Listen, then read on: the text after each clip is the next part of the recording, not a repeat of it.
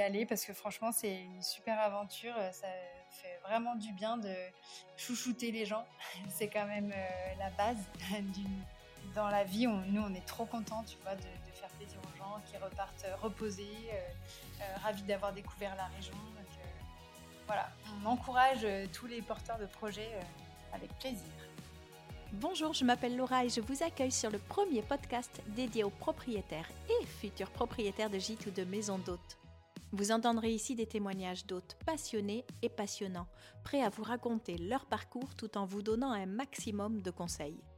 Mais est-ce que vous connaissez vraiment tout l'univers des clés du gîte? Car en plus de ce podcast, Les Clés du Gîte, c'est aussi une magnifique communauté de professionnels qui s'entraident toute l'année sur le compte Instagram Les Clés du Gîte. Et depuis un an, c'est également une plateforme d'accompagnement pour vous guider dans votre parcours de création d'hébergement. Une mine d'informations vous attend sur Insta ou sur le site www.lesclésdugite.fr. Bienvenue à tous ceux qui m'écoutent pour la première fois et merci à tous les autres pour votre fidélité. Bonne écoute. Bonjour Laura, bonjour Emeric. Bonjour Laura. Bonjour Laura. Merci beaucoup d'avoir accepté mon invitation. Alors pour commencer et nous aider à nous projeter avec vous, pourriez-vous me dire où vous vous trouvez et ce qui vous entoure, s'il vous plaît Alors là, on se trouve dans notre, dans notre logement à nous, dans notre maison qui est juste à côté des, des chambres d'hôtes et du gîte. Et si on ouvre un peu notre perspective, on est en Bourgogne, en Bourgogne du Sud, à côté de Mâcon. Et tu vois quoi par la fenêtre alors? Tu peux voir des vignes? Ou vous êtes plutôt dans un petit village?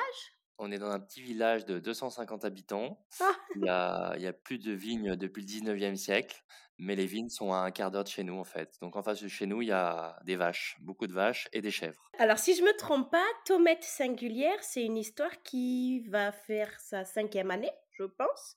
Euh, vous faisiez quoi avant? Alors du coup, on était à Paris tous les deux pour nos jobs respectifs. donc du coup, moi j'étais commerciale dans l'hôtellerie haut de gamme, dans l'organisation des séminaires d'entreprise dans les hôtels en France et à l'étranger. Donc j'avais une petite équipe et on voilà, on gérait l'organisation des séminaires depuis le siège d'un groupe hôtelier dans les dans les hôtels du monde entier. Et pour ma part, moi j'ai commencé comme commercial dans l'agroalimentaire et ensuite commercial dans la publicité digitale. Et ensuite consultant dans le même domaine d'activité. D'accord. Et alors, qu'est-ce qui vous a fait quitter Paris? Comment c'est arrivé cette histoire? on, a, mmh, on était très heureux dans notre vie parisienne. En revanche, on a très vite remarqué qu'il nous manquait un petit truc dans notre quotidien.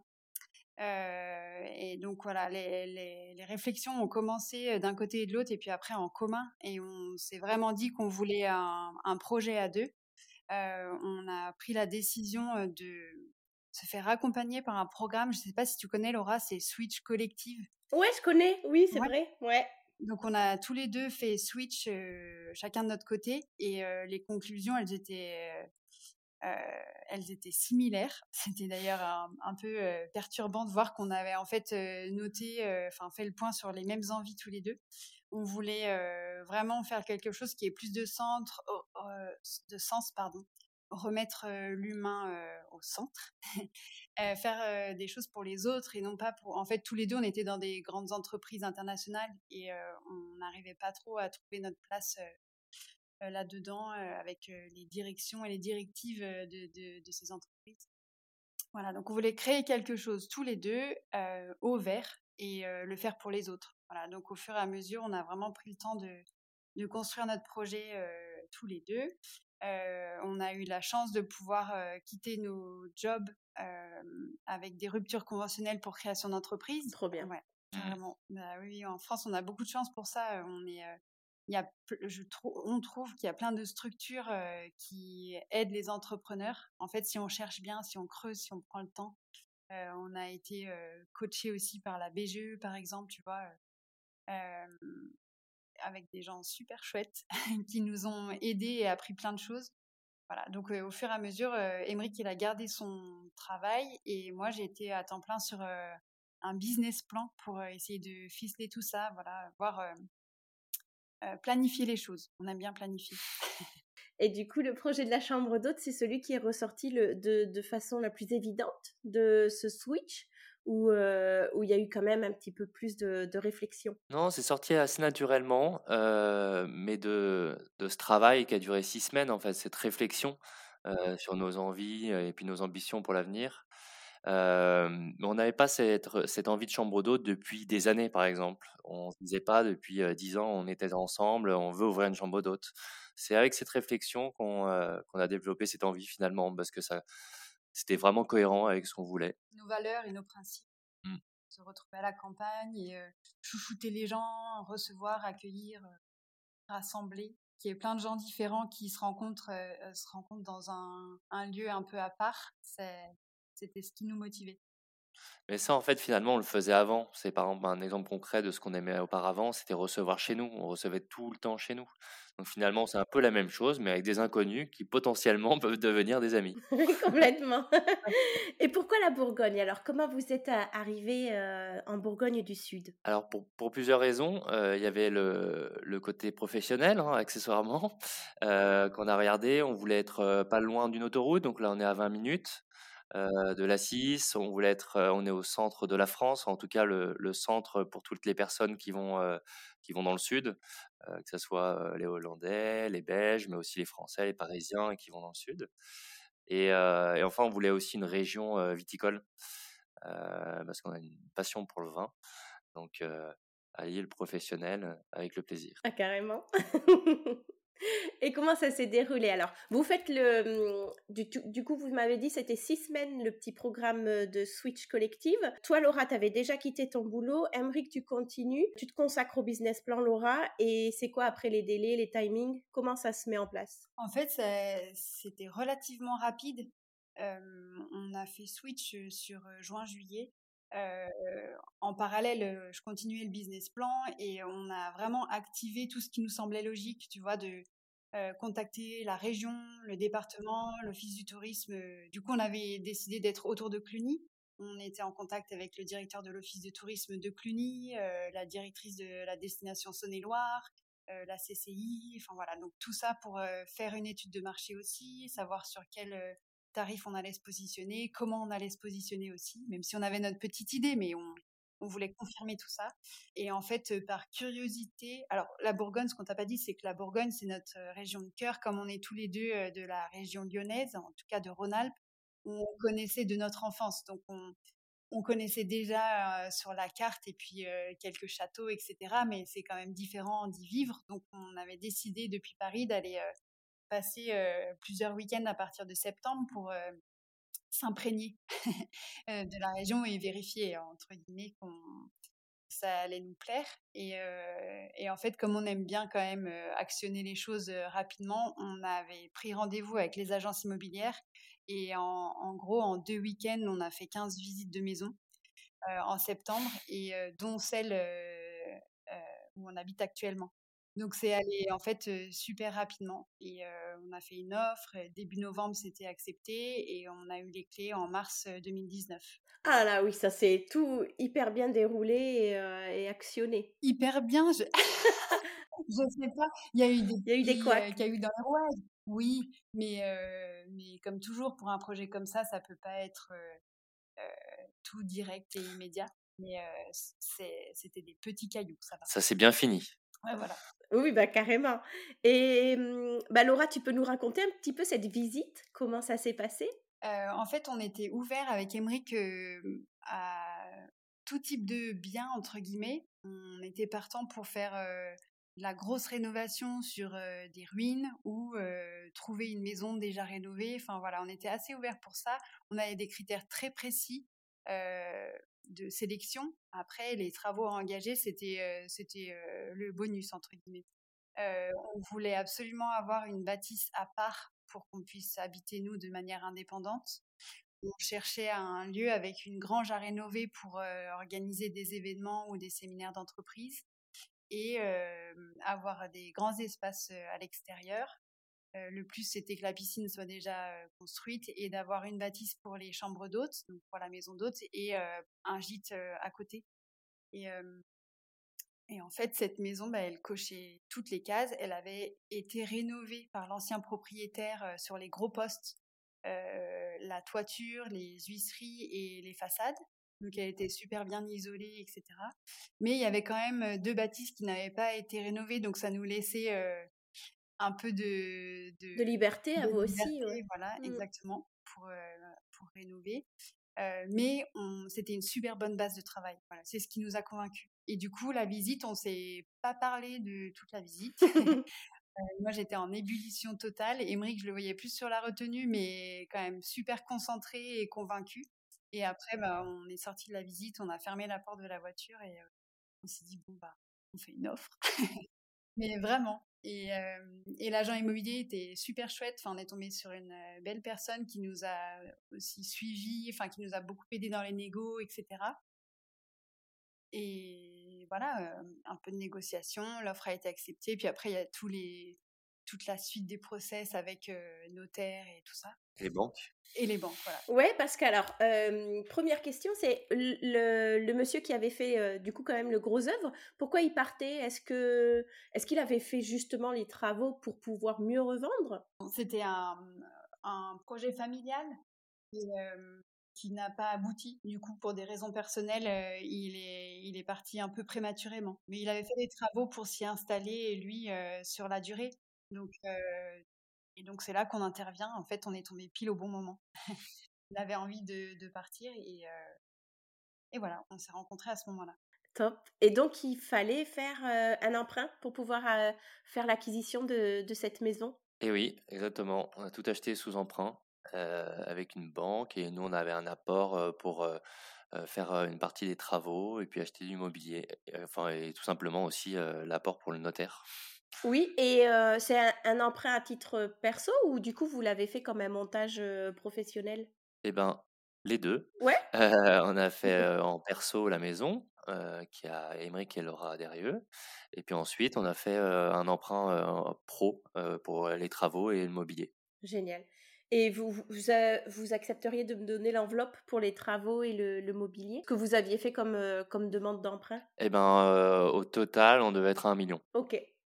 Et comment vous vous êtes fait accompagner justement pour évaluer le, montant des travaux et ce que ça allait représenter? On avait fait des visites au préalable avec les, mmh, artisans. Donc c'était tout sur base de devis avant la signature de la maison, tu vois. Comme ça, on savait à, peu près, même s'il y a toujours des surprises, mais sur quelle base partir. Et pareil, le, travail en amont, c'était de de faire un benchmark sur le mobilier et enfin tout ce dont on avait besoin et d'estimer très précisément avec des devis on a privilégié les marques françaises et locales et voilà on savait un peu sur sur, sur quoi se baser. Et les artisans, vous, vous les avez trouvés facilement? Oui, on a trouvé facilement, tous locaux, et on a eu, on est, on est hyper bien tombé. En fait, pour le coup, on a eu cette chance, c'est que les travaux, ils sont été hyper court parce qu'il y avait quand même des grosses rénovations à faire à l'intérieur. il y avait, il y avait, avant, il y avait une chambre, une salle de bain et on a tout créé, tout cassé finalement. et ça a duré six mois à peine. Ah oui? Ouais, mais les artisans, ils étaient assez extraordinaires. D'ailleurs, quand on a rénové la partie, enfin notre habitation là très récemment, on a repris exactement les mêmes parce que ils, étaient là, ils sont de confiance. Bah ouais. Donc vous avez les clés en mars, vous m'avez dit, c'est ça? Ciao Paris, on s'installe et euh, comment ça démarre? Ça démarre de suite les travaux à ce moment-là? Oui, ça démarre euh, le lendemain de la signature. On a, attaqué les travaux dans la petite maison, donc c'est un gîte indépendant. D'accord. Euh, en fait, c'est simple, on voulait être prêt pour la saison estivale.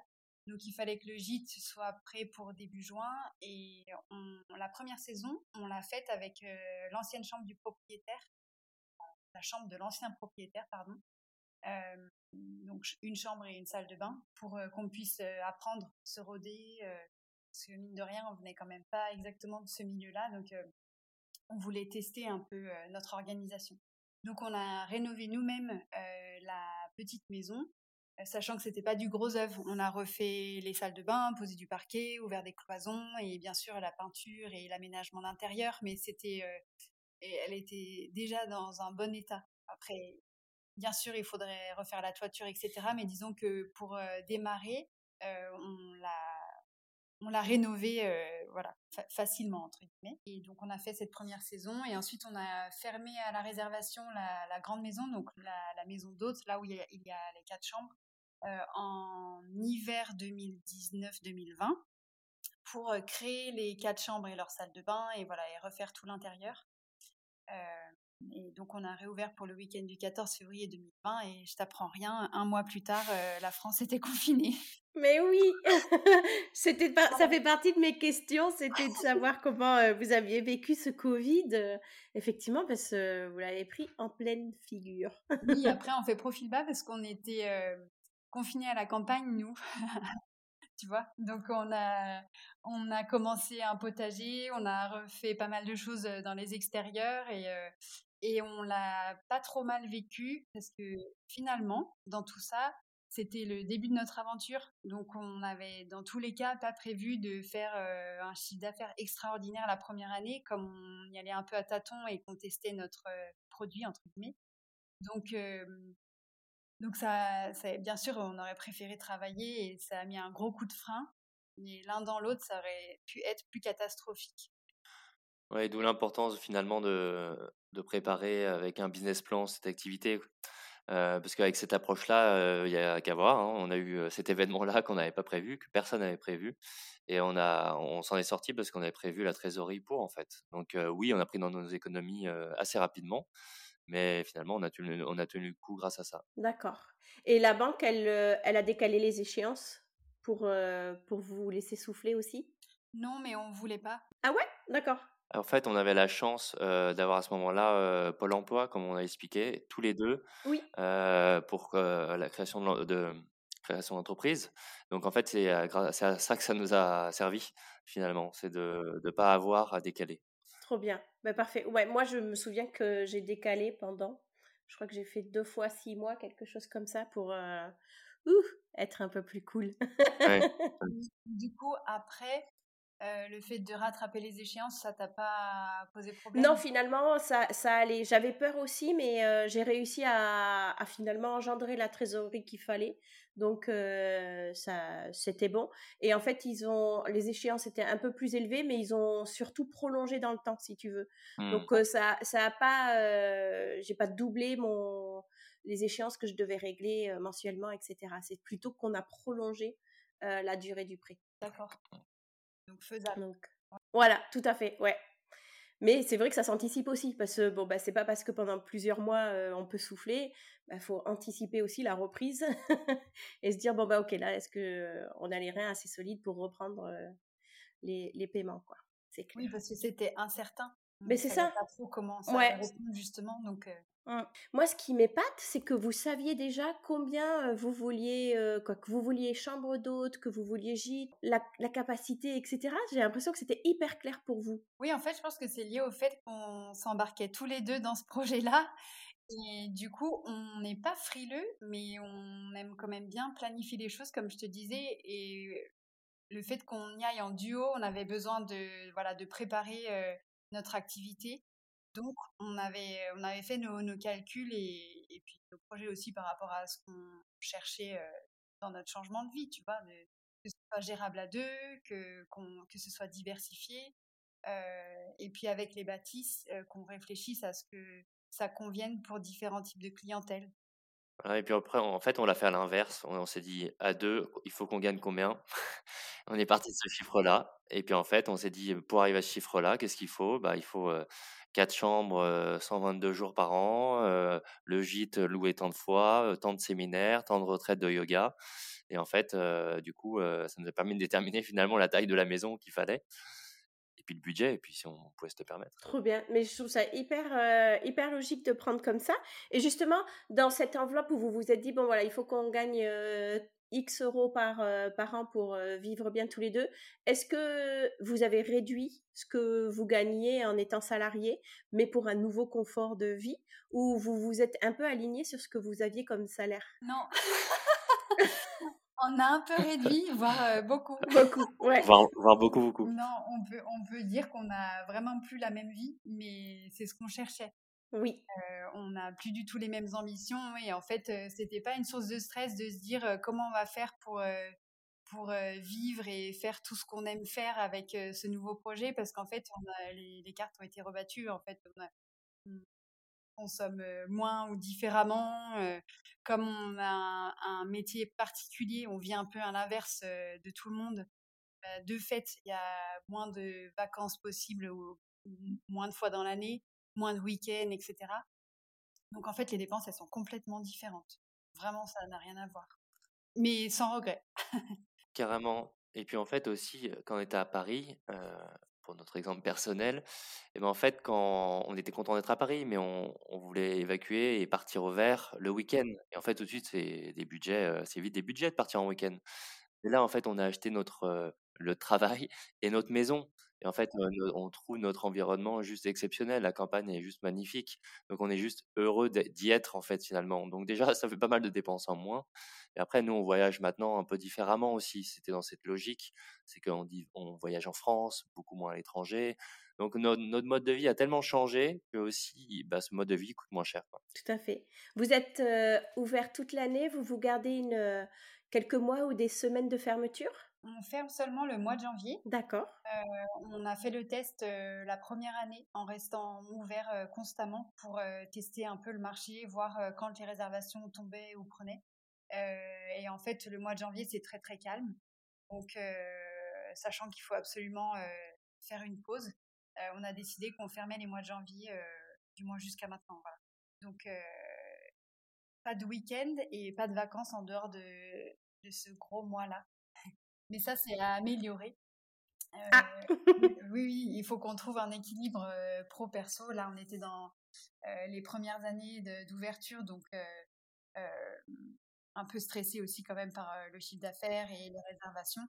Mais on se rend compte qu'il faut tenir sur la durée et on a envie aussi de tenir sur la durée. Donc, des petites soupapes de décompression plus régulières sont vraiment nécessaires.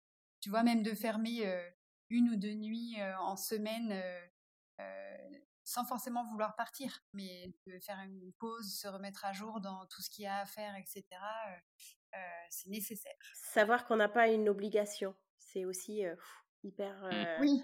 Ça fait vachement du bien. Exactement. Et aujourd'hui, l'activité, elle, elle marche bien? Est-ce qu'elle est au-dessus de vos prévisions? Est-ce que vous êtes satisfait? Elle marche bien. On est très satisfait. On se rend compte aussi que on n'arrête pas de parler de ce business plan, désolé, mais on, suit vraiment nos prévisions, à part bien sûr l'épisode Covid, mais on suit bien nos prévisions, notamment sur les, les individuels, sur les particuliers, donc l'activité de chambre d'hôte. Donc ça, c'est vraiment trop bien. Et maintenant, il nous manque plus que l'activité de événementielle, où il faut qu'on s'améliore. Après, on n'a pas été aidé avec le Covid, parce qu'en fait, les entreprises recommencent tout juste à se réunir en petits groupes. Euh, donc là, euh, c'était par exemple le premier mois, le premier mois, le mois de juin là qui arrive, on a, on a pas mal de demandes de séminaires. Euh, enfin, c'est revenu à la normale. Donc, il nous manque plus que cette activité-là, et on espère que ça va continuer sur les, mois à venir et sur la fin de l'année, pour que ça soit parfait, en tout cas dans nos estimations, et qu'on soit content et qu'on puisse chacun se verser un salaire minimum. ça serait parfait avec les activités aussi de pas mal de retraites de yoga de retraite créative qu'on fait pas mal et beaucoup de réunions de famille aussi. De plus en plus, on loue tout le domaine. Donc on fait, on essaie de se diversifier. On peut louer soit la, grande maison, soit la petite maison, soit les deux, ou bientôt peut-être soit les trois maisons finalement avec chez nous. On va voir. Ah, et vous iriez où? Eh ben on part en vacances. C'est trop bien ça. ça fait partie des choix stratégiques. Après, quand on rigole, bien sûr, on part en week-end, mais peut-être par exemple à une heure de chez nous, voir notre famille pour être disponible s'il y a un problème. Mais on essaie de trouver des alternatives comme celle-là pour pouvoir faire des pauses, mais en même temps faire du chiffre. Oui, mais c'était l'une de mes questions aussi, effectivement, dans l'idée de faire plus de pauses et peut-être vous accorder un peu de temps. Est-ce que pour vous, c'est c'est indispensable que voilà, que ça puisse tourner sans vous? je sais que moi, par exemple, j'avais beaucoup de mal à partir si le gîte était loué. Je n'arrivais pas à décrocher et puis j'avais besoin de me dire que je pouvais être là s'il y avait quoi que ce soit. Mais vous, ça vous ferait pas peur d'éventuellement faire un déplacement tout en étant loué on, a, ça a bien changé en quatre ans. On a pris du recul sur les choses et maintenant, oui, on, part sans trop de problèmes en laissant les clés après avoir donné toutes les instructions quand c'est en mode gîte. Après, bien sûr, on, part dans les environs. On partirait pas dans un autre pays avec du monde dans la maison, ne serait-ce que pour tous les, petits soucis du quotidien. Si jamais il y a un problème d'électricité, de chauffe-eau ou autre, il faut être dans les parages. Et nous, on n'a pas de personne de confiance, tu vois, dans le village, par exemple, qui pourrait intervenir si on si on n'est pas là. Donc non, on part pas très loin, mais on, on s'autorise de plus en plus. Et l'idée de vous faire remplacer, tu sais, maintenant il y a pas mal de, de, personnes justement qui proposent de venir euh, remplacer euh, les propriétaires pendant euh, leurs petites escapades. Est-ce que ça c'est un modèle qui vous plairait ou pas forcément? Non, c'est pas un modèle qui nous, qui nous plairait. Alors le fait de se faire remplacer, oui, bien sûr, pour prendre des vacances, mais on essaie de trouver une autre alternative parce qu'en fait, on trouve que les gens viennent pour nous, en plus de la maison, ils viennent rencontrer des personnalités, des rencontres, et nous, on aime bien, on aime bien, ce, côté-là aussi. Donc, on a besoin de rencontrer les gens, on a besoin que les gens qui mettent des avis ou nous recommandent par le bouche à oreille, bah, c'est la maison de Laura Emmerich. Oui, que ce soit de vous qui parle et que vous soyez présents pour les accueillir. Exactement. Comment ça s'est fait les premiers temps? Est-ce que vous avez réussi à vous répartir les tâches et que chacun ait un peu son domaine? Est-ce qu'il y a eu plein d'organisations différentes et de test and learn? Ou ça s'est fait assez naturellement? Non, on est toujours sur le même modèle depuis le, début et je crois que c'est assez équilibré. on aime bien cette, organisation, cette organisation-là, pardon. Émeric, il est plus sur le bricolage, sans rentrer dans les clichés, les petites préparations du quotidien et la cuisine, principalement. Mais oui. Lui qui cuisine, qui prépare les pâtisseries pour le petit déjeuner et qui cuisine pour la table d'hôte. et moi, je suis plus dans la lingerie et voilà, les chambres, la buanderie, ma pièce favorite. Mais je, sais que tu, tu vois de quoi je parle. Ah oui. Euh, et puis après, sur l'extérieur, l'extérieur, euh, il est au potager. Moi, j'essaye de faire aussi, euh, tu vois, portant de la pelouse, euh, l'entretien massif, etc. On essaye de se répartir pour qu'on puisse être tous les deux dehors, ce qui nous fait mmh. beaucoup de bien aussi, ce qui nous plaît. et puis, voilà, dans la maison, ce soit aussi également réparti, qu'on puisse avoir du temps aussi avec les autres, sans qu'il y en ait toujours un occupé à la même tâche toute la journée, voilà, que ce soit chronophage pour les deux. Et après, on a la joie de faire du ménage tous les deux. voilà. Ouais, vous faites euh, chacun une chambre ou vous faites les pièces en même temps? Ah non, non, chacun une chambre. chacun à sa façon. Oui, d'accord. Et alors, ben, est-ce que vous pouvez nous décrire une journée type? Comme ça, on se, on se met dans vos chaussures. alors, nous, on n'est pas des lève tôt. Euh, on se lève plutôt euh, vers 7 heures. On a, ce qu'on t'a pas dit, c'est qu'on a un petit garçon de 2 ans et demi. Donc, oui, euh, Augustin. Et Augustin. Exactement. T'as vu passer. et ensuite, ben, c'est Émeric qui l'emmène chez son assistante maternelle. Moi, je prépare l'étape petit déjeuner. Après, on se rejoint avec le pain frais. Et on finit de préparer le petit déjeuner ensemble. On les sert entre 8h30 et 10h. Euh, et puis ensuite, en fait, euh, le petit déjeuner, il se termine vraiment vers 11h, 11h30, le temps de tout ranger. On reprépare euh, directement ce qu'on peut repréparer pour le lendemain, comme quand on est dedans. Et ensuite, à partir de 11h, ce sont les check-out. Et entre 11 et 16, on est dans le ménage, redresser les chambres, tondre un petit coup, aller vite faire les courses. On prend le temps de faire notre pause déjeuner tous les deux chaque jour parce qu'on aime bien ce petit rituel. Trop bien. Euh, et puis à partir de 16h euh, sont les arrivées, donc des quatre chambres et du gîte.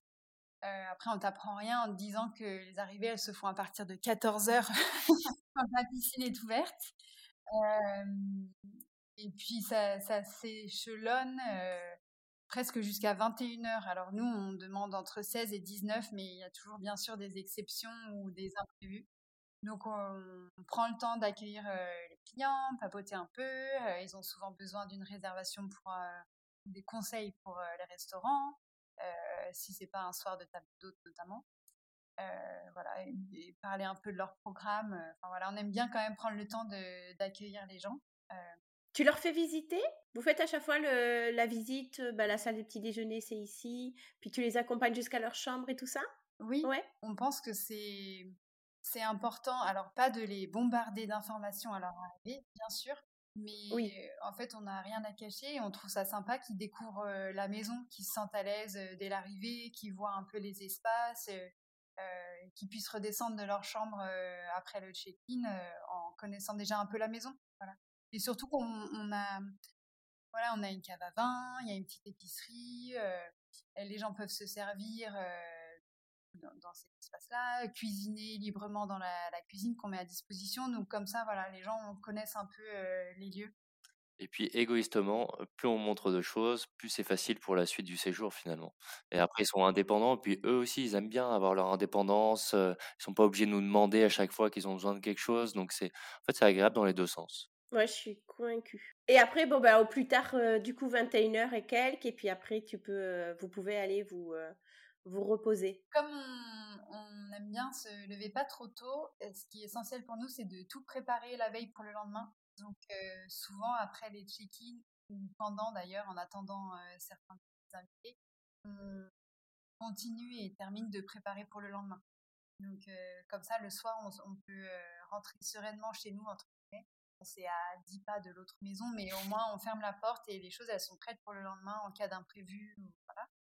Euh, et puis les soirs de table d'hôte, bah, se met euh, en cuisine à partir de 17h et moi je reste avec Justin. Pour qu'on, voilà, on est bien organisé pour ça. Euh, quoi d'autre? Eh ben, alors maintenant, on a fait une nouvelle formule pour les tables d'hôtes. Avant, on, servait à 19h30, 20h, puis on, on, servait les gens à table jusqu'à jusqu'à 23h ou plus. Et en fait, on s'est rendu compte qu'il fallait qu'on trouve un vrai équilibre entre le pro et le perso, et que ça, ça nous, fatiguait trop, en tout cas pour nous. Et on a changé, et maintenant, on, met à disposition les repas à 19h30, et puis les gens prennent leur repas quand ils le souhaitent. En fait, tout est prêt dans la cuisine. On dresse les tables, Emmerich brief les clients à 19h30 sur le menu et comment ça fonctionne. Et en fait, chacun peut dîner à l'heure qui lui convient et on s'aperçoit que les autres sont ravis les Hollandais aiment euh, dîner le plus tôt possible, mais des couples euh, un peu plus de notre âge aiment euh, pouvoir prendre l'apéro tranquillement dans le jardin avant de, passer à table. Voilà, sa personne est contrainte par un horaire et nous, on n'est pas deux mobilisés pour le service jusqu'à 23 heures ou plus, hein, selon les autres. Et ils débarrassent, ils rangent après ou vous repassez pour, pour ranger et débarrasser après qu'ils aient pu dîner? Effectivement, ils ramènent leurs assiettes, leurs couverts, ils mettent dans le lave-vaisselle. Et puis après, nous, le lendemain matin, on débarrasse finalement ce qui reste, mmh une bouteille vide ou le sel, le poivre, enfin les choses, carafe, les choses comme ça, quoi. Où ils savent pas forcément où le ranger, et puis on va pas leur expliquer pendant une demi-heure où est-ce qu'il faut ranger les affaires. C'est pas, pas leur rôle. Et tu fais quoi? Tu fais entrée, plat, fromage, dessert c'est ça? Plat, fromage, dessert. Plat, fromage, dessert. Et, et tu t'adaptes si jamais il y a des allergies, des régimes un peu particuliers. Il faut qu'ils réservent quoi 24 heures à l'avance? On écrit souvent un message le mercredi pour le, pour le samedi, par exemple, quelques jours avant. Mais en fait, c'est vrai qu'on est, on essaie de faire de la cuisine le plus possible locale et de saison. Et pour ça, en fait, il faut être organisé de la même manière parce qu'en fait, il faut aller chercher à la ferme d'à côté, puis l'autre ferme qui est ouverte que le jeudi après-midi. Donc, avec ces contraintes-là, il faut qu'on le sache au moins deux ou trois jours avant. C'est surtout, surtout pour ça, en fait. D'accord. Et j'ai vu que tu faisais maximum deux soirs par semaine. Je pense que ça, c'est pour, plutôt pour l'été. c'est toujours dans la volonté de, de vous garder aussi du temps pour vous, pour votre famille, pour Augustin, que de pas en faire plus? Oui, en fait, on pourrait on pourrait juste pas en faire plus parce que physiquement, on tiendrait pas le coup parce que déjà, il faut tenir, 11 mois de l'année, 7 jours sur 7 et en fait, on pourrait pas faire plus, tout simplement. On aimerait bien, mais on pourrait pas. tu as la demande. J'imagine qu'il y en a qui apprécieraient pouvoir davantage profiter de la table d'hôte. Ah ouais, complètement. Encore plus l'été, on pourrait faire tous les jours, c'est sûr. Et puis on serait, on serait quasiment plein tout le temps. Hein. Exactement. Il s'agit de poser un cadre et de trouver un équilibre entre contenter les clients qui, on le comprend tout à fait, n'ont pas forcément envie de reprendre la voiture ou de ressortir pour dîner et préfèrent dîner sur place, et, et nous, notre capacité à le faire. On l'a fait les deux premières années, mais Augustin était bébé, donc c'était gérable, mais maintenant c'est c'est plus trop possible en fait. De... Émeric il peut pas faire, enfin servir tout seul. certains soirs, le gîte prend aussi la table, donc ça fait jusqu'à 14 personnes. tu vois, donc voilà, on, cherche des formules. Mais c'est pour ça qu'on a ouvert la petite épicerie avec des plats cuisinés bio, français, etc. Donc en fait, les, les hôtes peuvent euh, dîner tous les soirs sur place. Certains soirs, c'est Emmerich qui a cuisiné, et d'autres soirs, ils peuvent soit se cuisiner quelque chose, soit euh, se servir dans l'épicerie. Ça, c'est super. Ils peuvent faire leur popote aussi euh, sans avoir à ressortir. Pour l'épicerie, euh, comment ça fonctionne pour la facturation? Est-ce que c'est à la fin du, séjour, ils doivent te signaler Oh, ben, on avait pris euh, un bocal et une soupe, quelque chose comme ça. C'est sur la confiance? Ils le notent dans un petit cahier sinon? Non, dans leur tête. la base. Non, mais c'est vrai, c'est vraiment basé sur la confiance et, ça fonctionne très bien comme ça. Et, et on n'a jamais remarqué d'oubli ou de non-signalement. Et je pense que si c'était le cas, ce serait vraiment par euh, mégarde. Enfin, on est une toute petite structure, euh, on, reçoit les gens euh, chez nous. Enfin, en tout cas, pour l'instant, on, ne met que sur des gens qui, qui cherchaient même ce qu'ils avaient pu consommer en plus à déclarer à la fin du séjour, tu vois.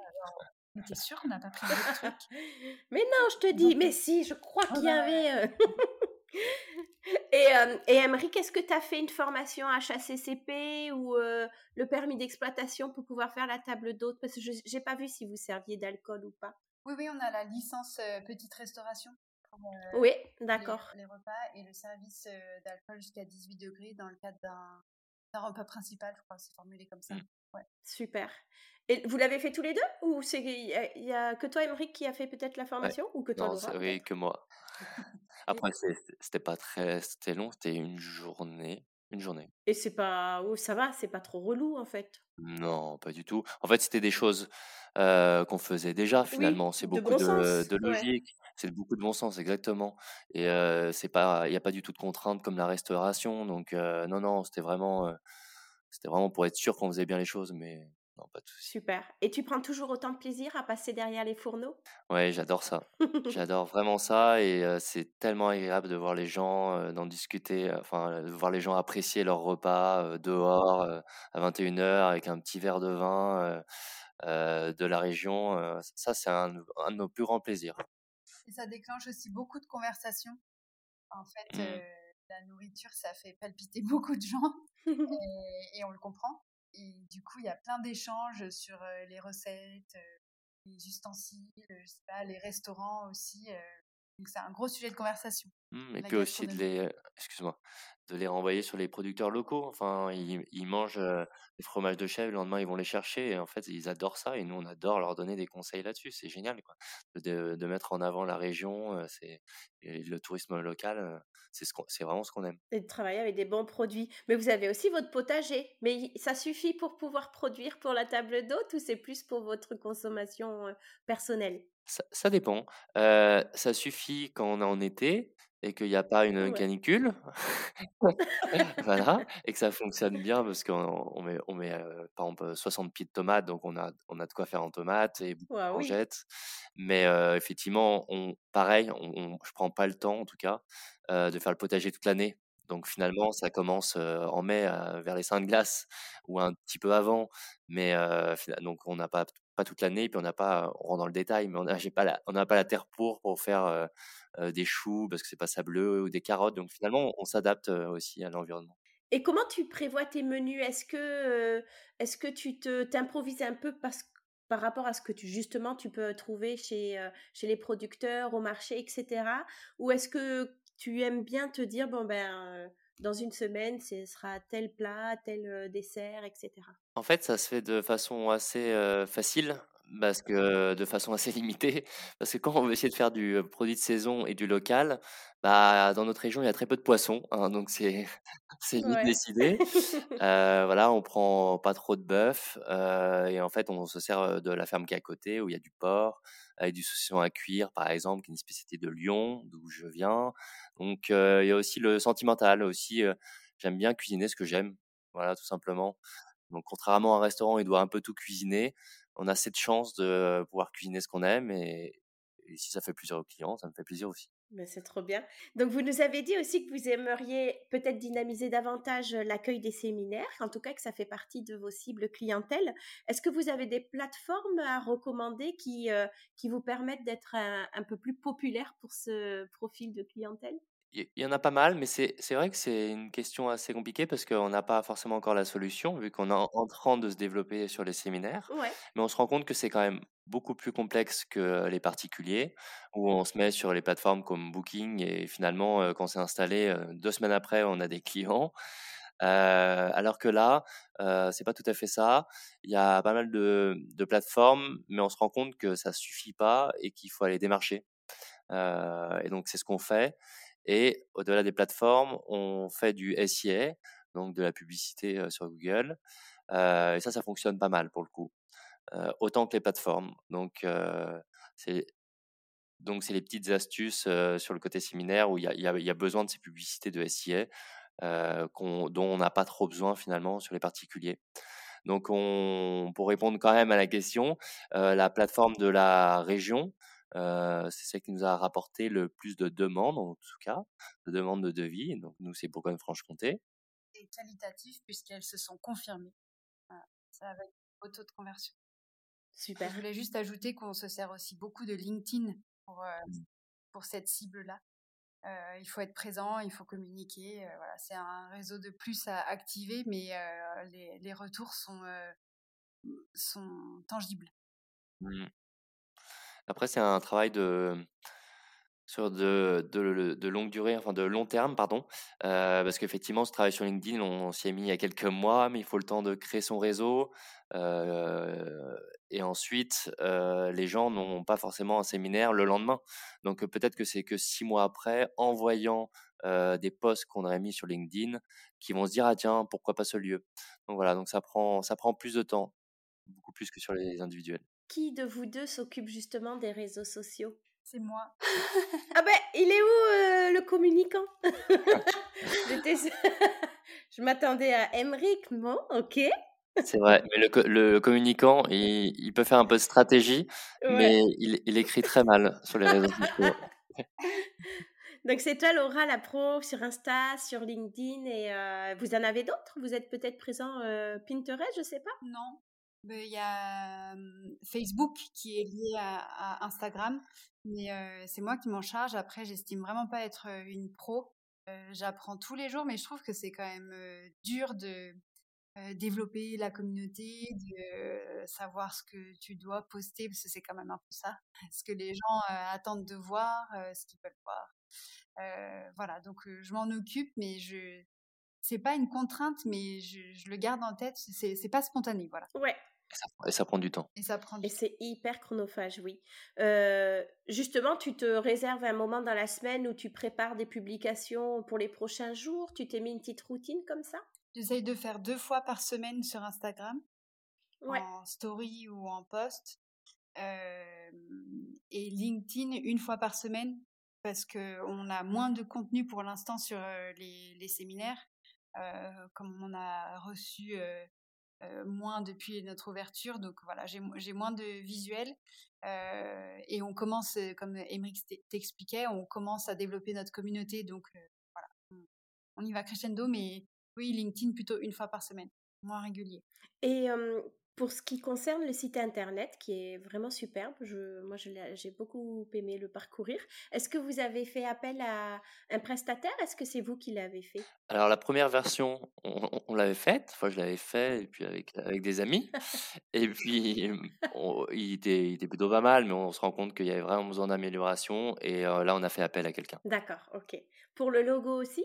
Quoi, vous avez fait une création d'identité graphique aussi? Oui, ouais. Une charte graphique également, et on a fait appel à quelqu'un également. D'accord. Est-ce qu'il y a d'autres prestataires que vous sollicitez? Parce que j'ai l'impression que vous gérez quand même tout à deux. tu nous disais, Laura, que tu t'occupais aussi du linge. Est-ce qu'il y a, il y, a, il y a une partie que vous déléguez? On a une aide ménagère on a une dame qui, qui est avec nous depuis presque le début et qui nous aide 12 heures par semaine. Ah ok, super. À, l'année. Mmh oui, super, mais pas assez. Ben ouais. Mmh on aimerait, on aurait besoin de plus. On aimerait un jour arriver à ne plus du tout gérer le ménage. Euh, c'est pas du tout le cas pour l'instant, mais oui, oui, on a une aide, une aide ménagère. Il nous aide un peu pour le ménage et un peu pour le repassage, selon le planning, les réservations. D'accord. Et est-ce que ce qui vous permet pas d'en faire plus pour l'instant, c'est que vous trouvez pas la ressource humaine? Ou c'est que financièrement, c'est pas encore possible de débloquer euh, ben, plus d'heures pour, euh, pour un prestat Non, on, ne trouve pas. ah ouais, non mais c'est dingue. C'est terrible. Après, euh, les, au tout début, on cherchait avec un contrat plutôt saisonnier euh, avec plus d'heures l'été et un peu moins euh, en basse saison. Maintenant qu'on est, on n'est pas sur les rails, mais disons qu'on est un peu plus en place, on, cherche à l'année et pour autant, euh, voilà, on n'arrive pas à compléter ce contrat-là, malheureusement. Vous faites une annonce sur Pôle Emploi. Vous avez d'autres petites astuces pour essayer de recruter? Bah, Finalement, on l'a fait vu qu'elle est avec nous depuis le début. On l'a fait qu'une fois et en fait maintenant, maintenant qu'elle est avec nous et qu'on l'apprécie en plus, c'est compliqué parce qu'on aurait besoin finalement d'une personne que le mercredi et le dimanche. Donc en fait, on, ça complexifie encore plus les choses. Mais donc du coup, c'est Pôle Emploi et puis après il y a des boîtes de prestat dans, dans la région qu'on avait sollicité. Euh, le bouche à oreille. Euh, voilà, comme dans, à la campagne, ça fonctionne aussi bien comme ça. Tu vois, de, demander un peu à gauche, à droite euh, les personnes qui aident dans les maisons, dans les alentours. Donc on ne perd pas espoir. non, ça va le faire. J'ai vu que vous recommandiez aussi une prof de yoga. Vous avez fait un partenariat avec, avec quelqu'un du coin? De notre village, figure-toi. Oh, génial. on a la chance d'avoir une coach de yoga dans le village. Donc moi, je, je vais au cours tous les lundis soirs. Et puis elle intervient soit à la maison, dans les chambres ou dans le jardin, soit chez elle. Finalement, c'est à 200 mètres à pied pour les clients. Les clients des chambres d'hôtes ou du gîte. Vous mettez en relation et puis ils la payent ou c'est vous qui euh, faites aussi le, le lien pour la rémunération? Non, pour l'instant, on les met en relation. Ok, ça marche. Eh bien, super. Et elle vous, a, elle vous propose un tarif un peu préférentiel quand c'est euh, pour vos clients? Oui, oui, oui. Ou finalement, elle applique son tarif, euh, on va dire, public. Euh. Il y a un, petit discount et puis surtout, euh, comme on s'entend bien et qu'on s'apprécie beaucoup, elle essaye toujours d'arranger pour que les l'agenda coïncide, voilà, qu'elle arrive à recevoir les clients sur les horaires demandés. Et c'est une demande qui est assez importante de la part de votre clientèle? Non, je dirais peut-être une réservation sur dix. Ouais, ah ok quand même, ouais, ouais, c'est pas mal. Oui, oui, oui, entre les groupes ou les... Après, ça n'aboutit pas forcément à chaque fois, mais en tout cas, ça suscite l'intérêt. Oui. Trop bien. Alors, j'ai vu que vous aviez aussi, euh, je crois, le label qualité tourisme. C'est exact c'est exact, oui. ça a été, euh, ça a été difficile. C'est comment ça se passe? Parce que j'ai aucune idée de comment on postule. Euh, est-ce que c'est payant? Est-ce qu'il faut faire un dossier? Est-ce qu'il y a une commission, un audit ou, euh, quoi que ce soit? Un audit, il y a un client mystère. Oh, d'accord. qui vient. Alors, on a une grille en amont pour nous informer des critères de, de sélection entre guillemets tu vois, c'est pour aller dans le détail, il faut au moins cinq cintres par chambre, euh, un bureau et une chaise dans chaque chambre. voilà, ils ont toute une toute une sélection de critères. Euh, et après, on a un client mystère, donc pas annoncé. Mmh Vous l'aviez cerné ou pas? Carrément. Ah, bien il est venu avec le polo qualité tourisme.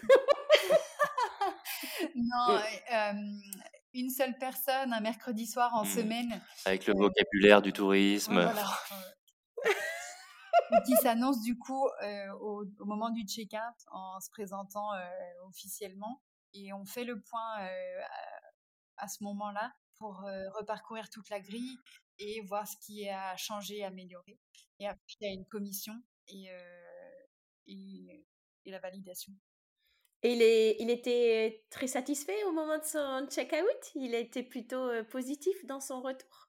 Oui, oui, oui. Oui, c'était super agréable. D'ailleurs, c'est vrai, c'est quand même agréable d'être confronté à ce genre d'audit parce que ça valide aussi ce qu'on a mis en place. Ben ouais. Euh, les choses qui manquaient, tu vois, pour te donner euh, le détail, c'était euh, un petit panneau à côté de la balançoire pour dire que les parents étaient responsables et que c'était pas au-dessus de tel âge. Ça, mettre des poubelles dans le jardin, mais c'était pas des critères essentiels à chaque fois. Tu vois, il y avait il y avait deux parties euh, les indispensables et, les petits plus. D'accord. Euh, voilà, il nous avait plutôt expliqué que, par exemple, les poubelles, les poubelles dans le jardin, ça s'applique plus au camping. Voilà. Donc, euh, il y a eu deux, trois petits ajustements à faire, mais il nous avait déjà annoncé à son départ que c'était c'était plus ou moins validé. Trop bien. Et est-ce que c'est une démarche payante? En fait, tu me poses une colle, il faudrait que je, mmh. je revérifie, mais non, je crois que c'est, je crois que c'est pris en charge. Et, il s'est passé quel délai à peu près entre le moment où tu postules, le moment où lui fait sa visite et que vous avez la, la réponse finale? Ben, C'était long, mais c'était c'était tout simplement parce que c'était pendant la crise sanitaire. Ah d'accord. Seulement lié à ça, parce qu'ils ont dû reporter, ils pouvaient pas voyager en fait. Et oui, ouais, parce que sinon ils, ils sont assez réactifs dans leur dans leur visite. Ok. Mmh. Et on avait décidé de, de faire qualité tourisme, enfin de, de, faire partie du réseau euh, parce que c'est reconnu euh, à l'échelle française et quand même un gage de qualité aussi pour les étrangers. D'accord. C'est partie du label Vignoble et Découverte. J'ai vu aussi, ouais. voilà. Aussi pour pouvoir mettre en valeur bah, le terroir. On, dans une région viticole, on aime beaucoup le vin, on a une carte des vins avec les vins de la région. ça faisait sens pour nous. En revanche, vous n'êtes pas, vous n'avez pas classé le gîte par Atout France. C'est prévu, c'est pas c'est pas une volonté de votre part? Non, c'est pas spécialement une volonté de notre part. Oui, mais c'est vrai qu'on n'en ressent pas le besoin finalement parce que parce que ça fonctionne. Et après, par exemple, on trouve qu'il y a certains classements, on n'adhère pas forcément. Par exemple, il faut avoir une télé dans les chambres pour avoir quatre quatre étoiles je sais plus comment on appelle ça, désolé, mais on a regardé ça il y a quelques années et, en fait, bah, de pas avoir de télé, c'est notre choix en fait. On a envie de pas avoir de télé, comme on n'a pas envie d'avoir de peignoir dans nos salles de bain par exemple. Et c'est un critère pour avoir 4 étoiles, même sur Booking d'ailleurs. donc il y a des petites choses comme ça. voilà, si on peut se le permettre, et eh ben on n'adhère pas. Ben, vous avez raison, et justement, j'avais vu que, que vous n'aviez pas de télé. Est-ce qu'il vous est quand même arrivé d'avoir une plainte, une remarque de la part d'un client sur, sur l'absence de télévision? Pas une plainte, une, plutôt une surprise. je dis un peu au hasard, c'est un cas particulier, mais une personne soixantenaire qui a peut-être eu l'habitude de faire que des hôtels dans sa vie où il y avait des télés. Et là, le fait qu'il n'y ait pas de télé, euh, il nous a demandé où elle était. Où elle était. Est-ce qu'elle est dans le salon? Est-ce que je la vois pas dans la chambre On lui a expliqué, il n'y avait pas de souci. Et par exemple, une autre personne, c'était plus pour voir un match de rugby parce qu'il y avait euh, la finale euh, de la Coupe du Monde. Et là, on a sorti un, un écran, bien sûr, puis on a regardé tout ça ensemble. C'était sympa. Et oui. Bah ouais, c'est chouette. c'est, je, je, je, trouve ça vraiment bien quand il n'y a pas forcément les télés dans les chambres et qu'on peut faire des soirées sur, euh, comme tu l'as dit, autour d'un match, autour d'un film euh, un peu emblématique, des choses comme ça. Ça peut mmh. être euh, encore mieux d'en, d'en faire un événement aussi entre, entre hôtes et clients. Mmh. Exactement. C'est chouette. Tout à fait. Et après, encore une fois, la télé, bon, le, client que cite Emery qui était surpris, mais on, on l'indique quand même un peu de partout. oui, ben moi je l'ai vu en tout cas. clairement indiqué dans notre démarche sur le site, même sur les plateformes de réservation sur lesquelles, lesquelles on est. Et, et, nous, on aime beaucoup la musique, donc dans les, dans les chambres, il y a des enceintes pour écouter de la musique. Voilà. Trop bien. Top. ouais, c'est chouette. J'ai vu que vous aviez, et puis vous l'avez dit, essayé de travailler avec un maximum de, partenaires en France et le plus possible locaux. Donc il y a les oreillers en plume euh, Dumas, le linge de lit en coton bio, en coton bio Linvoge. J'ai vu des petits savons Mirlo, c'est ça? Et vous avez choisi quoi pour la literie, par exemple? C'est une marque française, bourguignonne, qui se trouve dans des hôtels de luxe en fait. C'est de la literie haut de gamme. On pensait que c'était vraiment l'essentiel quand on va en, petit séjour comme ça, en maison d'hôte au vert, on, peu importe au vert ou en ville d'ailleurs, mais on veut pouvoir bien dormir, être au calme, avec des chambres bien isolées et un super petit déj. Ouais, en fait, notre supposition s'est vérifiée parce qu'on ne s'attendait pas à ça, mais je pense que 80% des gens nous font la réflexion le matin en disant «Ah, votre literie est très bonne, elle a super bien dormi. Et vraiment, sans qu'on le demande, hein, les gens le disent. Donc pour nous, c'est essentiel. Et le choix des oreillers en plumes, pas eu peur de, des allergies, des remarques sur ça? Non, on a eu une fois une dame qui nous avait informé avant d'arriver parce qu'elle, du coup, on, le spécifie, donc elle avait pu le lire et on lui avait dit qu'on n'avait pas de d'alternative. Voilà, exactement, synthétique. Et elle est venue avec son oreiller et il n'y a pas eu de problème. non, on n'a jamais eu cette réflexion-là. Au contraire, les gens trouvent que ça change. C'est pas spécialement ce qu'on a à la maison, donc c'est un confort différent. Et combien vous avez de jeux de draps pour faire votre roulement dans les machines? Euh, Fois 4 par chambre. Fois 4 par chambre, ouais, c'est le minimum pour être confort, quoi. Et encore, on est souvent, on est souvent un peu en retard dans. Je suis souvent un peu en retard dans le repassage, donc il y a souvent une ou deux têtes d'oreiller qui manquent au moment de dresser, donc il faut vite rallumer la machine, enfin, la centrale vapeur, donc je pense que pour les têtes d'oreiller, on pourrait faire x5. Ok. Et, et le, le, temps de gestion du linge par semaine, tu, le, tu penses que ça représente combien d'heures de travail? Entre les lessives, leur passage, euh, et puis le fait de faire le lit aussi C'est, disons qu'on va faire deux saisons dans l'année, de, de, mai à octobre, de mai à novembre. Euh, c'est au moins trois heures par jour. Et ouais, oh, je dirais 3 ou 4 heures par jour. Bien sûr, ça dépend du planning et des réservations, check-in, check-out, mais euh, au moins 3 heures par jour. Les machines, elles tournent tout le temps, elles sèchent-linge pour euh, le linge de bain aussi. Euh, et le reste de l'année, c'est plutôt, on divise par deux peut-être. Ouais. D'accord. Et vous êtes sur des machines semi-pro, professionnelles ou tu as multiplié les machines à 8 ou 9 kilos? On a deux machines 8 kilos et deux sèche-linges récupérateurs d'eau, la dernière génération. pareil. Ok, super. Et tu peux sécher un peu dehors au beau jour? Oui, on sèche beaucoup dehors, à part le linge de bain. Oui, pour garder le côté tout doux. Sinon, oui, on a beaucoup d'étendage et on fait dehors au maximum. Et pour toi, c'est essentiel que ce soit repassé, quoi, pour vous deux d'ailleurs? Est-ce que c'est vraiment le, comment dire, le niveau de, qualité que vous voulez atteindre et, et vous voulez pas vous faciliter la vie? En ne faisant pas de repassage Non, Ouais, on trouve que c'est vraiment différent. Le, enfin, le confort du lit, il est différent.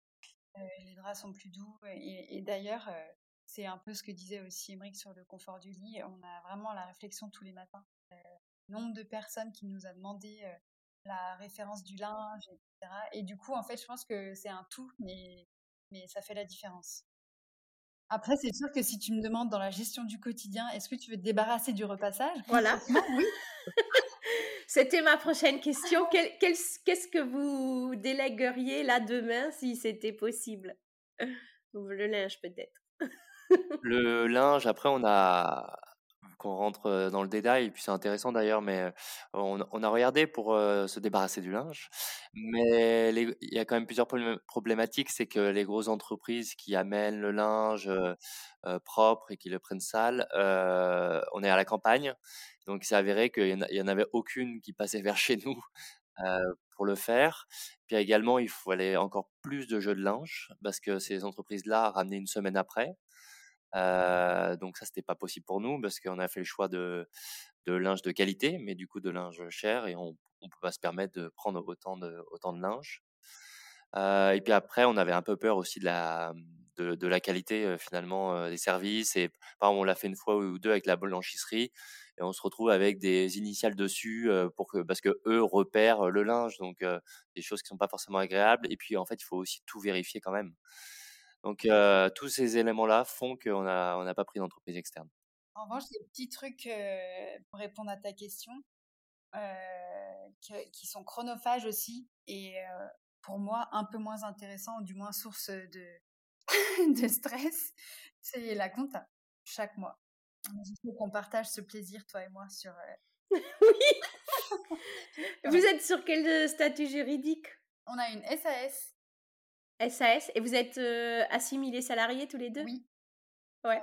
et on a un expert comptable qui nous suit depuis le début qui nous aide pour euh, le bilan et la déclaration de la TVA. En revanche, euh, tout le reste, c'est internalisé. Donc, on fait toutes les factures et on saisit euh, l'intégralité de nos dépenses, nos achats, etc. Oui, tu fais ton livre de recettes, livre de dépenses et tout ça, quoi. Ouais. Ah, je déteste ça. c'est laborieux. Si, ça allait vite, mais du coup, de, de mai à octobre, c'est presque un jour et demi de compta pour moi, le temps de retracer ah toutes les factures, mmh. les extras, enfin voilà. T'essayes pas de le faire un petit peu, un petit peu souvent, histoire de pas avoir à la fin du mois le, la pile énorme de, de factures ou de relevés à, à pointer? En basse saison, j'arrive, j'arrive à, mettre ça en place. En haute saison, on est tellement sur le terrain et dans le tourbillon des, des arrivées, des, des départs que en fait, il n'y a pas vraiment de place pour la compta au quotidien ou d'une manière, d'une manière. Oui, ouais, ouais, ouais, je comprends. Enfin, du, coup, enfin, dans tous les cas, j'y arrive. Mais le comptable, il est cool, il, vous, il, est, il est un bon support. Est-ce qu'il vous aide un peu aussi à analyser vos chiffres? Est-ce que lui va être bon conseiller pour vous dire Ah là, on pourrait augmenter les salaires ou là, on pourrait peut-être débloquer une femme de ménage, des choses comme ça? Oui, oui, il est, il est de, bons, de bons conseils. après, c'est une, une, fois par an finalement où on fait le bilan et on se voit. Oui. On se voit une fois par an. Après, nous, on aime bien. C'est la partie qu'on aime bien aussi, c'est de se poser en basse saison sur les chiffres. Et on a aussi un historique. On a fait tous les deux écoles de commerce, donc on aime bien regarder ces choses-là. Donc, il nous donne des conseils. Et puis nous, on aime bien voir ce qui est amélioré par nous-mêmes aussi. Super. Donc, vous avez la TVA. Vous la collectez et vous la reversez aussi. Exactement. Vous nous avez dit, vous avez fait un super business plan qui, j'ai l'impression, vous drive encore maintenant aussi sur le développement de l'activité, etc. Est-ce que vous avez trouvé difficile d'aller trouver des informations sur vos obligations, sur comment on lance un gîte, une chambre d'hôte Est-ce que ça vous a demandé beaucoup d'heures de recherche? Alors, des heures de recherche, oui, parce qu'on voulait avoir quelque chose d'assez étoffé. En revanche, difficile, non. Euh, encore une fois, euh, il faut prendre son téléphone et, appeler tous les acteurs du tourisme. Et en fait, ils sont nombreux en France. Ils sont euh, ouverts à la discussion. Ils sont dans le partage des chiffres. C'est simple, en fait. Nous, en Saône-et-Loire, on est tombé sur la directrice de destination qui était tellement contente de voir un nouvel hébergement s'ouvrir par ici. Tu vois et du coup, bah, dans le partage, euh, elle nous a boosté, elle nous a donné tellement d'informations, elle nous a mis en contact avec d'autres acteurs du tourisme. Euh, et en fait, c'est trop important. On, est, on a rencontré quelqu'un de la CCI qui euh, nous a beaucoup aidé au début, qui est venu visiter le lieu pour nous aider à, je sais pas, même les questions d'assurance, etc., à nous donner tous ses conseils et son expérience. Et donc, en fait, non, les informations, elles sont disponibles c'est sûr que c'est des heures de recherche. Vous avez appelé des, des, mmh, des, confrères pour avoir leur retour d'expérience, pour avoir leurs conseils? Oui, tu as raison, on a oublié de te dire ça. quand on a décidé de notre projet, quand on, avait on a acté les choses, on s'est dit, on appelle, on veut des témoignages. Et du coup, on a appelé 12 personnes qu'on ne connaissait pas du tout, qui avaient maison d'hôte, gîte, lieu de mariage, lieu de réception, enfin tu vois, un peu euh, des profils différents, euh, à des âges aussi différents, euh, et un nombre d'années d'expérience variables, et pour avoir leur témoignage. On avait une petite liste de questions, et je pense que 85% des gens nous ont dit de pas aller dans ce projet-là. Mais tu vois, on est, là aujourd'hui. Et eux, ils existent encore ou pas? Je sais pas, on les a pas ratés. Mais ils étaient, c'était des gens qui étaient fatigués. Usés, quoi. Usés. Mmh. Euh, peut-être euh, avec des profils différents, tu vois, euh, qui avaient une activité de maison d'hôte pour compléter une autre activité un peu en fin de carrière. ou, enfin, c'est pas du tout une critique, mais qui était plus dans vouloir faire de la déco et des bons petits plats et en fait un peu lassé de l'humain avec un grand H. Voilà, il y, avait des profils très différents et ces gens-là, ils étaient plutôt pas très encourageants. Non. Ok. mais ça vous a pas découragé? Non, parce qu'on s'est justement dit ça, euh, convaincu par notre projet. On s'est dit, en fait, nous, on a 30 ans, on est jeunes, on, a plein d'idées. Euh, j'étais un peu dans le secteur, enfin, carrément même dans le secteur du tourisme aussi. Bah oui. Euh, c'est pas une grosse découverte, même si c'est très différent. Euh, mais non, on s'est dit, ben, prenons du coup tous ces témoignages à bras le corps et on, on essaye d'éviter D'avoir les... mêmes écueils. Ouais, voilà, exactement. Et on a, on a écouté tous leurs conseils, justement. Et on a essayé, tu vois, l'histoire d'avoir une bâtisse différente de la oui, maison. Une partie privative, ouais, ouais c'est essentiel. C'était une des, une des remarques qui souvent.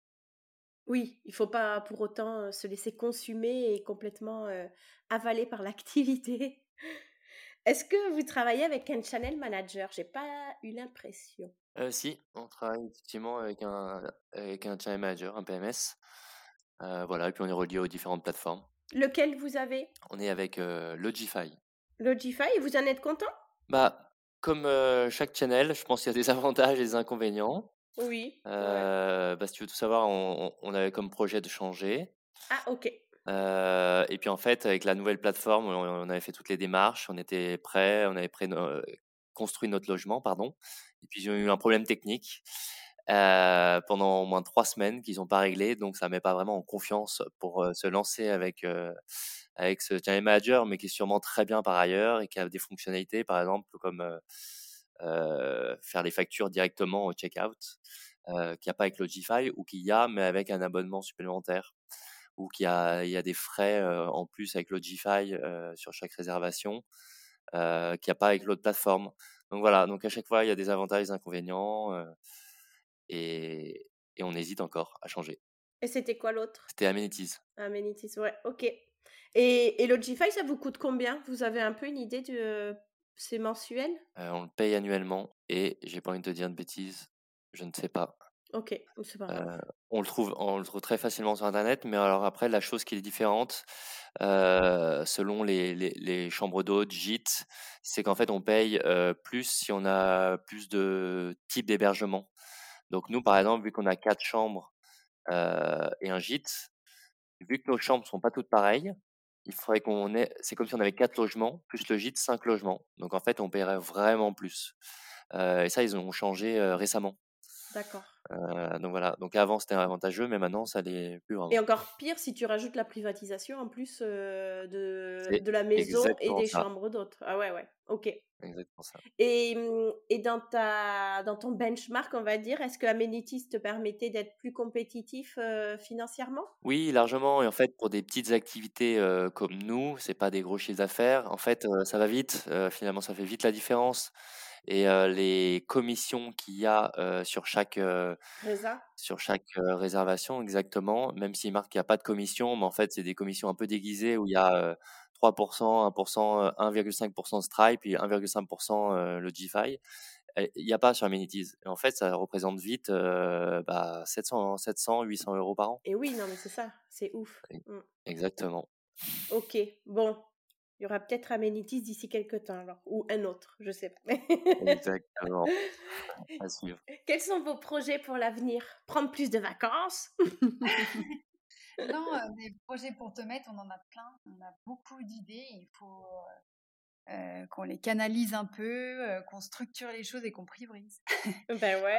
on aimerait bien, pourquoi pas, avoir un, construire un hébergement insolite sur place. En fait, on, on a un grand terrain et une partie du terrain, elle est dédiée au potager, mais il reste encore, tu vois, peut-être deux tiers qui sont inexploités. Et voilà, donc pourquoi pas un logement insolite On se renseigne, ça a un coût supplémentaire, donc il faut qu'on calcule un peu tout ça dans la rentabilité. Il y a tous les, toutes les rénovations un peu du quotidien. Il faut refaire la terrasse de la piscine. on aimerait créer une cuisine d'été dans le jardin, sachant que les autres ont accès à la cuisine de la grande maison. mais on trouve aussi sympa de pouvoir cuisiner dehors, enfin voilà, dans le jardin. quoi d'autre? Après, il y a beaucoup de choses qu'on fait au fur et à mesure des, années, mais c'est plus des, travaux d'amélioration. En fait, on a une démarche développement durable. Et en fait, c'est un peu le désavantage quand on achète une maison déjà existante, c'est qu'on peut pas faire exact, on peut pas faire ce qu'on veut. Donc, tout ce qui est récupération d'eau de pluie avec les circonstances actuelles, on trouve que c'est des, que c'est intéressant, mais en plus c'est des travaux de fond qui peuvent vite coûter un peu d'argent mais qui sont importantes pour l'avenir. Donc ça, c'est des choses qu'on regarde de près. Et vu qu'on a trois bâtiments, trois, pardon, trois bâtiments avec pas mal de surface de toit, et ben, peut des choses qui, qui, sont intéressantes pour le jardin notamment. Carrément, ouais. Et mmh, alors, si on regardait un petit peu dans le rétroviseur, quelles sont les principales leçons que vous retenez de votre parcours? C'est vraiment l'équilibre entre le professionnel et le perso qu'il faut arriver à trouver. On aurait peut-être voulu le trouver un peu plus tôt, mais finalement, est-ce que c'était possible? Je ne sais pas, parce que c'est avec l'expérience qu'on apprend. Euh, mais pour nous, c'est ça le plus important. C'est trouver cet équilibre, euh, un équilibre de vie, mais en fait, finalement, comme tout le monde. Mais le fait d'habiter sur place, c'est encore plus, euh, encore plus accentué. Donc, donc c'est bien ça qu'on peut donner comme conseil, c'est de d'avoir en tête, en tout cas, ça et de prendre chaque échec pour s'améliorer et trouver cet équilibre. Est-ce qu'aujourd'hui, vous diriez que le fait que vous êtes tous les deux dans l'activité, c'est une force ou une faiblesse? Bon, j'ai la réponse, je crois, mais... c'est une force, on est un, on est un duo de choc. Mais ouais, c'est clair. C'est sûr, c'est... on est admiratif de toutes les personnes qui gèrent une maison seule parce qu'il y a quand même, on se complète pour tellement de choses. Euh, ce qu'on t'expliquait tout à l'heure dans la répartition euh, de la gestion des intérieurs, de l'extérieur, euh, même c'est très concret, c'est très terrain, mais certaines fois on a quatre check-in en même temps et le gîte qui arrive cinq minutes plus tard, et bien en fait super, on est deux. Donc c'est plus un problème. on peut on peut parler de beaucoup de choses et du coup c'est hyper stimulant parce qu'on a on va deux fois plus vite sur les projets à mettre en place, tu vois, enfin, je sais pas, sur, les sujets de Tomette, euh, c'est sympa de pouvoir les partager à deux. Puis quand il y en a un qui a un peu moins de motivation ou moins de morale, bah, il y a l'autre qui est là pour euh, rebooster. Et c'est un vrai avantage. Ah, J'en doute pas. Par exemple, pour le, la crise sanitaire, ça c'était une vraie force d'être tous les deux. Euh, c'était pas trop démoralisant. On a pu se, voilà, on a tenu le cap. Ou après chaque session de compta, par exemple. quand elle est au bout du rouleau, c'est tu, tu, lui fais un bon petit repas. Voilà, exactement. Quelle a été la, la, plus grosse difficulté à laquelle vous avez été confronté Alors, c'est une anecdote. Il y en a une, hein, c'est une erreur humaine. C'est de notre fait. On a rentré une réservation à la main dans notre système de réservation et on s'est trompé d'un jour de, de date. Et c'était une privatisation pour 14 personnes sur les deux maisons. Bien sûr, sinon ça aurait été moins drôle. Et en fait, donc ils sont arrivés le jour du contrat et nous on les avait enregistrés le lendemain, sauf qu'on était complet. Donc il a fallu gérer, bah, il a fallu déloger en fait les personnes qui étaient à la maison, trouver des hébergements dans les environs, disponibles dans la demi-heure propre, disponible. Euh, enfin voilà. Donc euh, c'était vraiment pas une partie de plaisir. tout le monde a été euh, dans la coopération, on va dire. On a la chance, on avait la chance d'avoir des confrères dans le village d'à côté avec qui on s'entendait très très bien et qui avaient toutes leurs chambres disponibles et prêtes pour le lendemain. Parce qu'ils avaient fermé pour des vacances, voilà. Ah oui. et bien finalement non.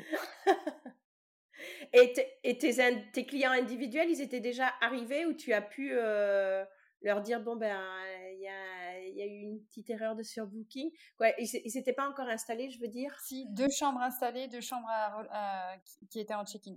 D'accord. Euh, mais ils ont été très sympas et du coup, euh, et d'ailleurs ils sont revenus et on est en contact avec eux. ah, trop bien. On s'entend bien, ça, Ça a été le icebreaker.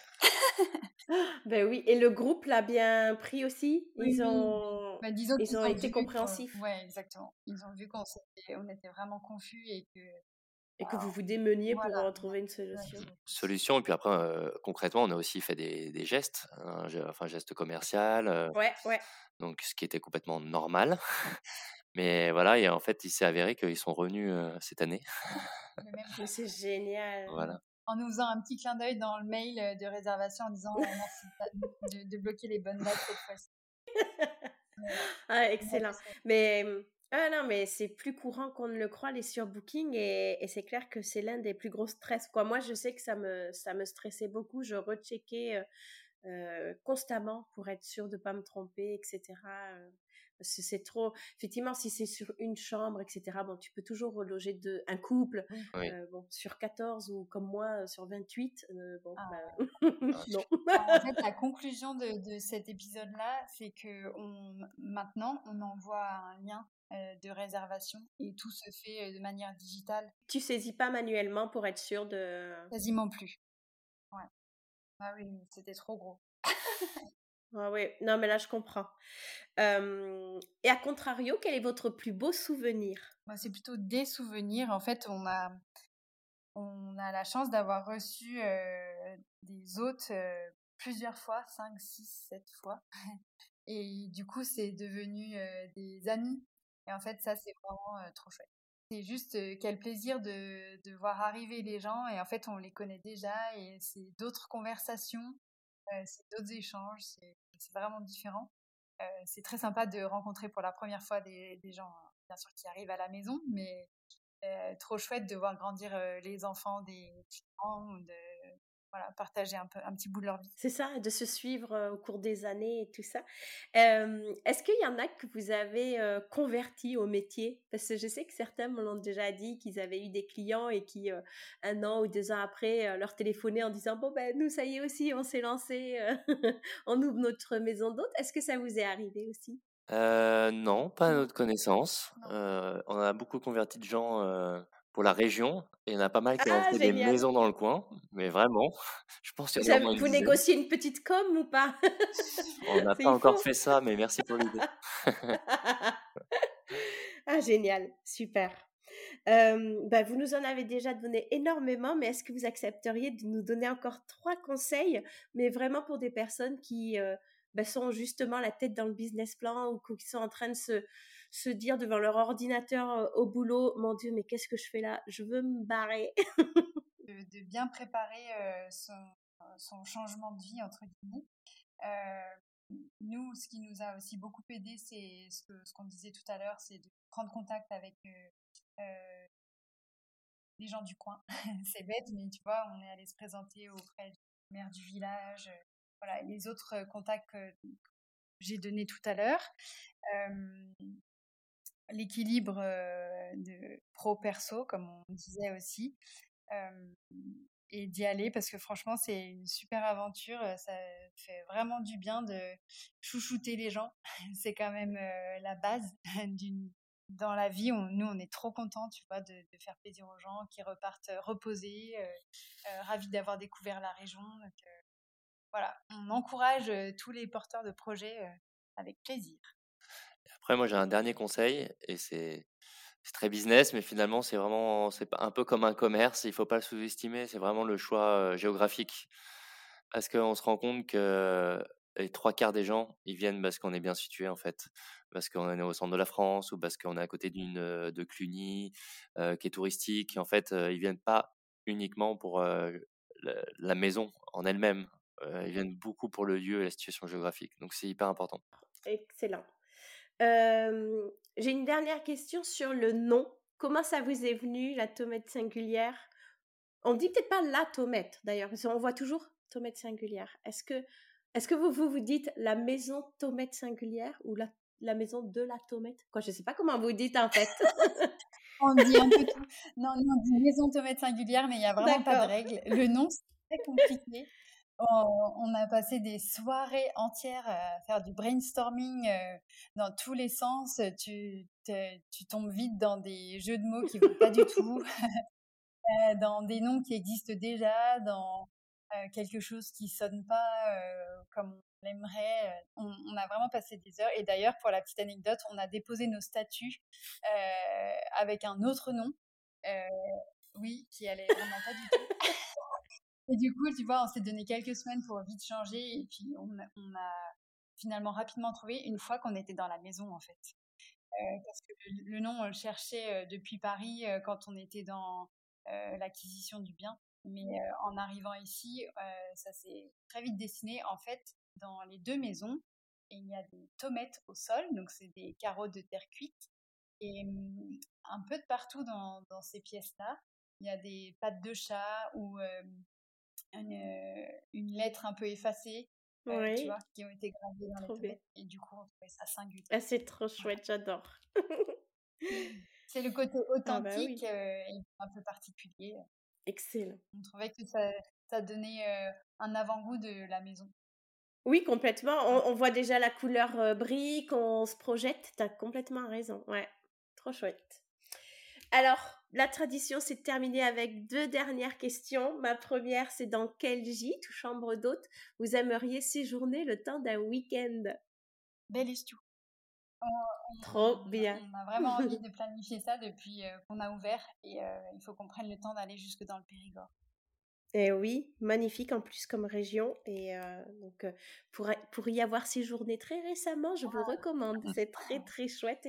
Émilie est adorable et, elle fait des petits déjeuners, mon gars. Waouh Ils sont délicieux. et pour finir en musique, quel titre illustre le mieux l'état d'esprit de Maison Tomette singulière? Ah oui, bah, Sofiane Pama. Ouais, ça. Non, mais c'est de, tous ses derniers albums en fait qui fait, il fait beaucoup de musique classique, mais euh, tu vas voir son style, c'est assez surprenant. Euh, et, on trouve ça génial. C'est juste extra. Oh bah, trop bien, merci beaucoup pour la découverte. Je vais aller écouter ça euh, de ce pas. On fait écouter ces morceaux-là au petit déjeuner à nos clients le matin. Et ça met en pleine forme et de bonne humeur, c'est ça?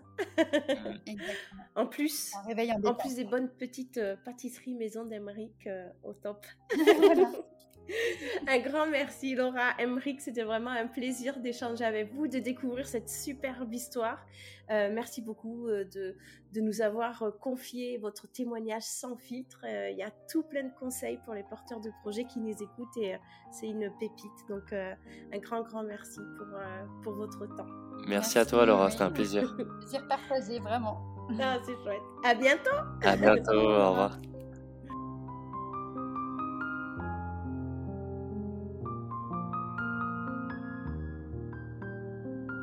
C'est déjà la fin de l'épisode, ça passe beaucoup trop vite.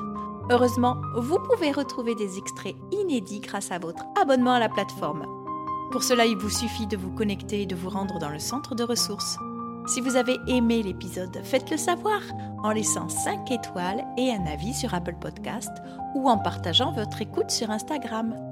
Rendez-vous dans 15 jours pour un nouveau témoignage. En attendant, on se retrouve sur les réseaux sociaux ou sur le site www.lesclésdugite.fr. Belle journée